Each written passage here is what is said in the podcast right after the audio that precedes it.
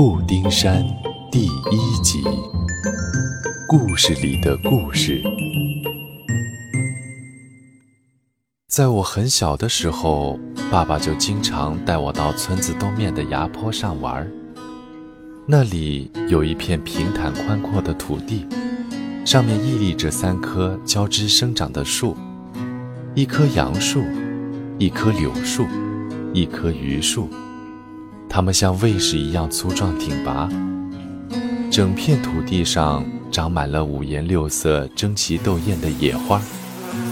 蜜蜂和蝴蝶在花丛间奔忙着，蜻蜓也偶尔在枝叶上歇歇脚。我们站在崖坡边的巨石上俯瞰四周，群山和密林环绕着，远处湛蓝的大海。在暖阳的沐浴下，反射着宝石般的光泽。崖坡上有个竹篱小院儿，包裹着袋树皮的小木屋就坐落在三棵树底下，里面住着八十多岁的于奶奶。每次看到我，于奶奶慈祥而温暖的笑容都会绽放在爬满皱纹的脸上。她会端出亲手酿造的青露糯米酒。拿出当季的瓜果给我吃。在我的记忆中，于奶奶的木桌上总是摆放着一张灰黄破旧的厚纸，纸上画满了树木、山川、小桥、河流，还有漂亮的房子、弯曲的路。比起甘甜醉人的糯米酒，这张厚纸更吸引我。奶奶，这上面画的是什么呢？啊，是我的家乡。家乡，奶奶，你的家乡在纸上吗？呵呵呵，奶奶的家乡在很远很远的地方。很远，很远的地方是在哪里呢？在在。奶奶，给你讲个故事吧。好啊，好啊，我最喜欢听故事了。可是奶奶，这个故事会不会很短啊？哎，不会的。这个故事很长很长。哦，太好了。嗯，那这个故事有多长呢？当你长大了，你还会听到这个故事。当你长大了，有了自己的孩子，你的孩子的孩子还会听到这个故事。哦，我知道了。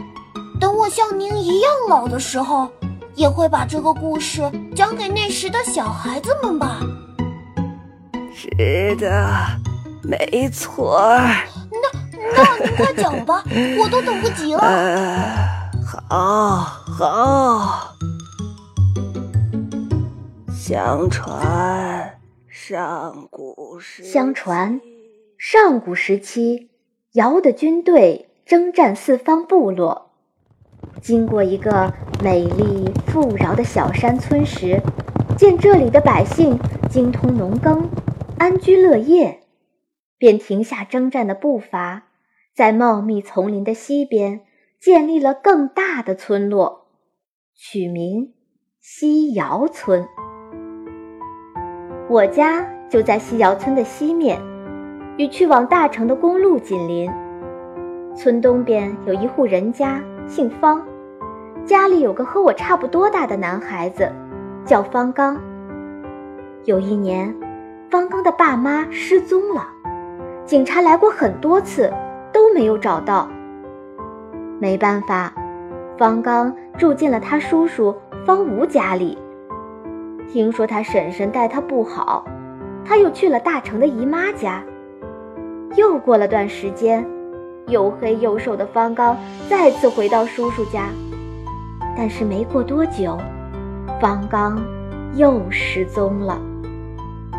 忘记过了几年，大概是我上小学四年级的时候，方刚和他爸妈又神秘的回来了，而且还带回来三个人：一个不爱说话的怪老头，一个高个子男生，还有一个比我小一点的女生。那个叫袁志的男生被安排到我们四二班，而方刚和那个叫木染的女生去了四三班。在方刚的介绍下，我们认识了。哦，对了，还有六仔。我们五个人是学校里最要好的朋友。袁志不爱说话，胆子又小，每次我们去密林玩，他都跟在最后面。木染就不一样了，他像首领一样，总是走在最前面，连狼和豹子都不怕，而且。他好像从来不生气。六仔总喜欢搞恶作剧，木然每次都能把他制服，而且哈哈笑个不停。经过一个学期的相处，我们彼此都分不开了。虽然元志不爱说话，但是他喜欢听我讲村里流传的事儿，特别是老人们讲给我的那些传说，我都一股脑的告诉了他。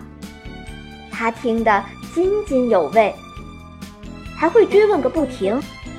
这里的村民从来没有穿过东边的密林吗？是啊，我爷爷说，只要有人进了密林，就会有奇怪的事情发生。有什么奇怪的事情？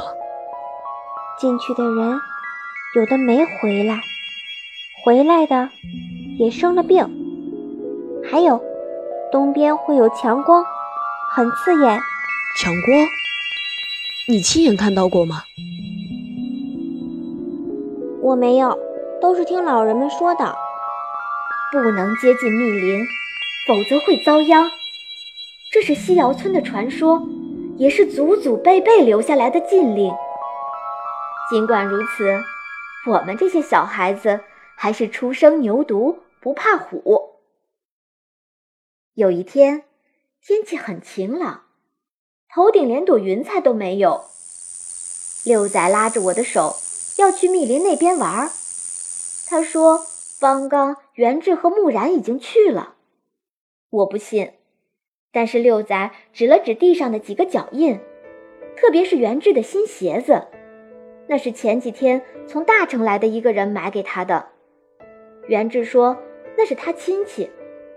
我问他是什么亲戚，他也没告诉我，但我清楚的记得那双鞋子的脚印，踩在沙子上像一大排虎牙一样，所以我断定六仔说的是真的。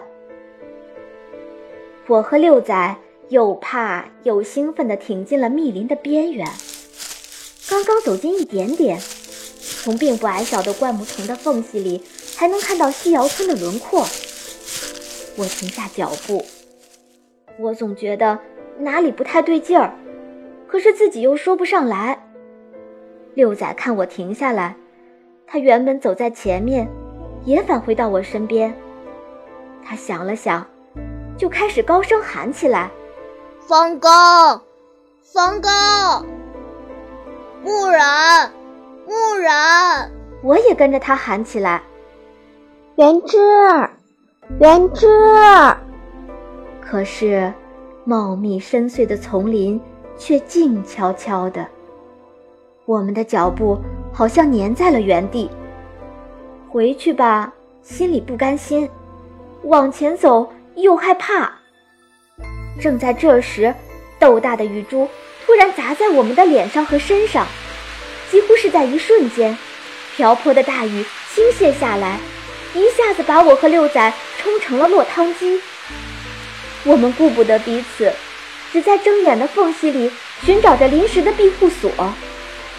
终于，我们看到了通往密林深处的方向，有一块巨大的石头，它像一片西瓜皮一样翻倒在丛林间。跑到大石头下面，终于可以喘口气了。六仔看着我，直打哆嗦。雨好久都没有停。不知道过了多久，几个熟悉的身影也钻到了大石头下面。我一眼就看到了方刚、娇娇、六仔，你们怎么在这里？你们跟踪我们？没有啊，六仔说你们进了密林，我们就跟过来了。你们去了哪里？真的进了密林吗？娇娇，我们，我们也没办法进去。